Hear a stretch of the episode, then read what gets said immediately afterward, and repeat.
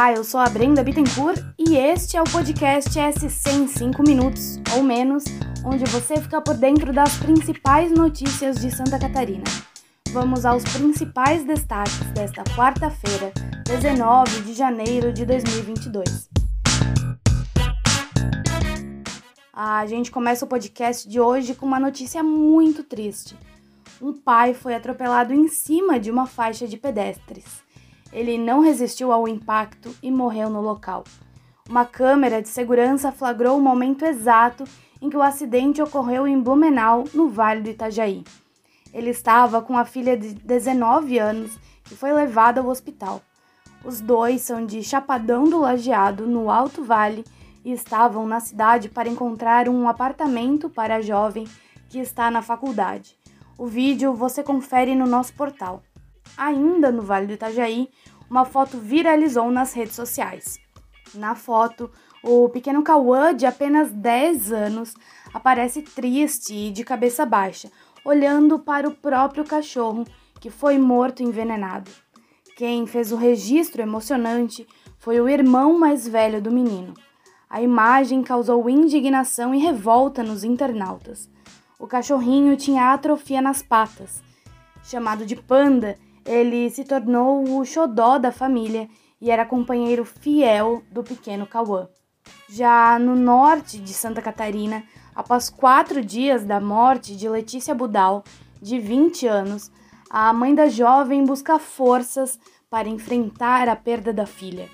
A estudante morreu no último sábado quando caiu de uma altura de aproximadamente 50 metros dentro de uma cachoeira em Joinville. Abre aspas. Ela era muito amada por todos, família e amigos. Fecha aspas, disse Rosemary Silva Budal, mãe da jovem. Após o acidente, os proprietários decidiram interditar o local por tempo indeterminado. A decisão foi publicada nas redes sociais.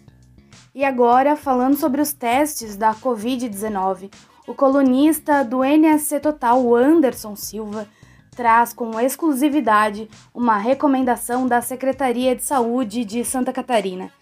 A testagem gratuita de Covid-19 deve ser suspensa em assintomáticos no estado. Agora, a prioridade vai ficar para quem tiver sintomas ou se encaixar em outros grupos descritos no documento. Segundo o superintendente da Diretoria de Vigilância em Saúde de Santa Catarina, Eduardo Macário, não há falta de testes, mas o que precisa ocorrer é uma racionalidade no uso dos materiais. E você sabe como funciona ou como fazer o autoteste de Covid-19 em casa? Descubra quais itens acompanham o teste, como ele deve ser feito e como interpretá-lo no nosso portal. É isso. Esse foi o SC em 5 minutos, o podcast dos veículos do NSC Total, publicado de segunda a sexta. A produção é minha, Brenda Bittencourt, a edição de som é de João Scheller e a coordenação é de Carolina Marasco.